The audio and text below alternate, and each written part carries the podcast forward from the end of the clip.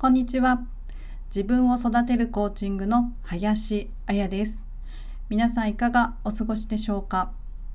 今日のテーマは使う言葉が自分になっていく。今回は過去の私は過去の自分と今の自分を比較してあれ昔はできていたのにと反省することがよくありました。反省をしているのになかなか変われないことがありどうしてだろうと悩んでいました。3つのトピックスでお話ししていきます。1今の自分にはないと肯定し続けていた。2セルフトーク自己対話について。3反省ではなく内省をする。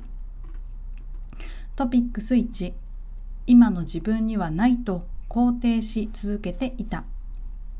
過去の自分と今の自分をどんな時に比較していたかというと例えば独身時代と結婚してから子育てが始まってからの自分。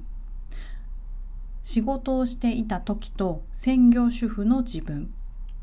転職する前の会社にいる時と転職した後の会社にいる時の自分小さい頃で言うと引っ越す前のお友達といる時と引っ越した後のお友達といる時の自分周囲と比較することもありましたが過去の自分と比較してできない足りないまだまだと今の自分に対して思ってしまうところがありました。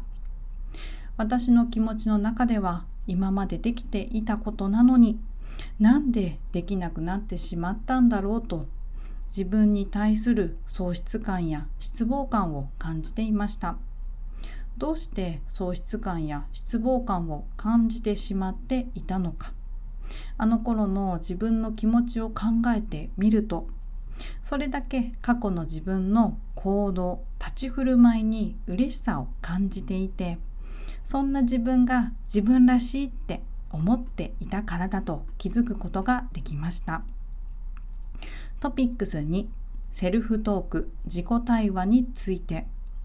今日のテーマ使う言葉が自分になっていくということでそれはどういうことかというと話している言葉考えている言葉独り言で思っていることも含めて自分が普段何気なく使っている言葉のことを心理学用語でセルフトーク自己対話と言います。セルフトークは365日24時間。起きている時も寝ている時もずっと繰り返し行っていて。自分はこういう人なんだという自己像。つまりセルフイメージを保つためのセルフトークをずっと繰り返しているわけです。ですので過去の自分と比較して今の自分を見てみた時にあれ？以前の私とは違うと発見して反省することでその自分が自分らしいと認識してしまうわけです。いつも反省して自分の良くなかった点を意識しているはずなのに変えられない変われないのは自分の良くなかった点を意識した自己像を作るような言葉を繰り返していたからでした。トピックス3反省ではなく内省をする。ではどうやって？反省して自分の良くないと感じている部分に意識が向くことから変わる変えれる反省の仕方に変えていくかというと内省をしていきます。内省は自分の言動や行動を顧みてどうしてそうしてしまうのか分析しどうしたかったか本心本音を探していきます。違和感や不快感を感じているのは変化のサインです。そのサインの意味を考えていきます。決して難しくありません。自分に対して問いかけていくことで答えにたどり着きます。そして本心本音に沿った理想の姿が分かった時にその自分だったらどんな言葉を使っているのか言葉を意識しています。できない足りないまだまだと言っていないはずです。最後にまとめです。理想のイメージが今はまだできていなくても言葉の力を先に借りていくことで自己改革は起こせます。できている満たされているどんな困難も乗り越えている。この言葉から始めていきます。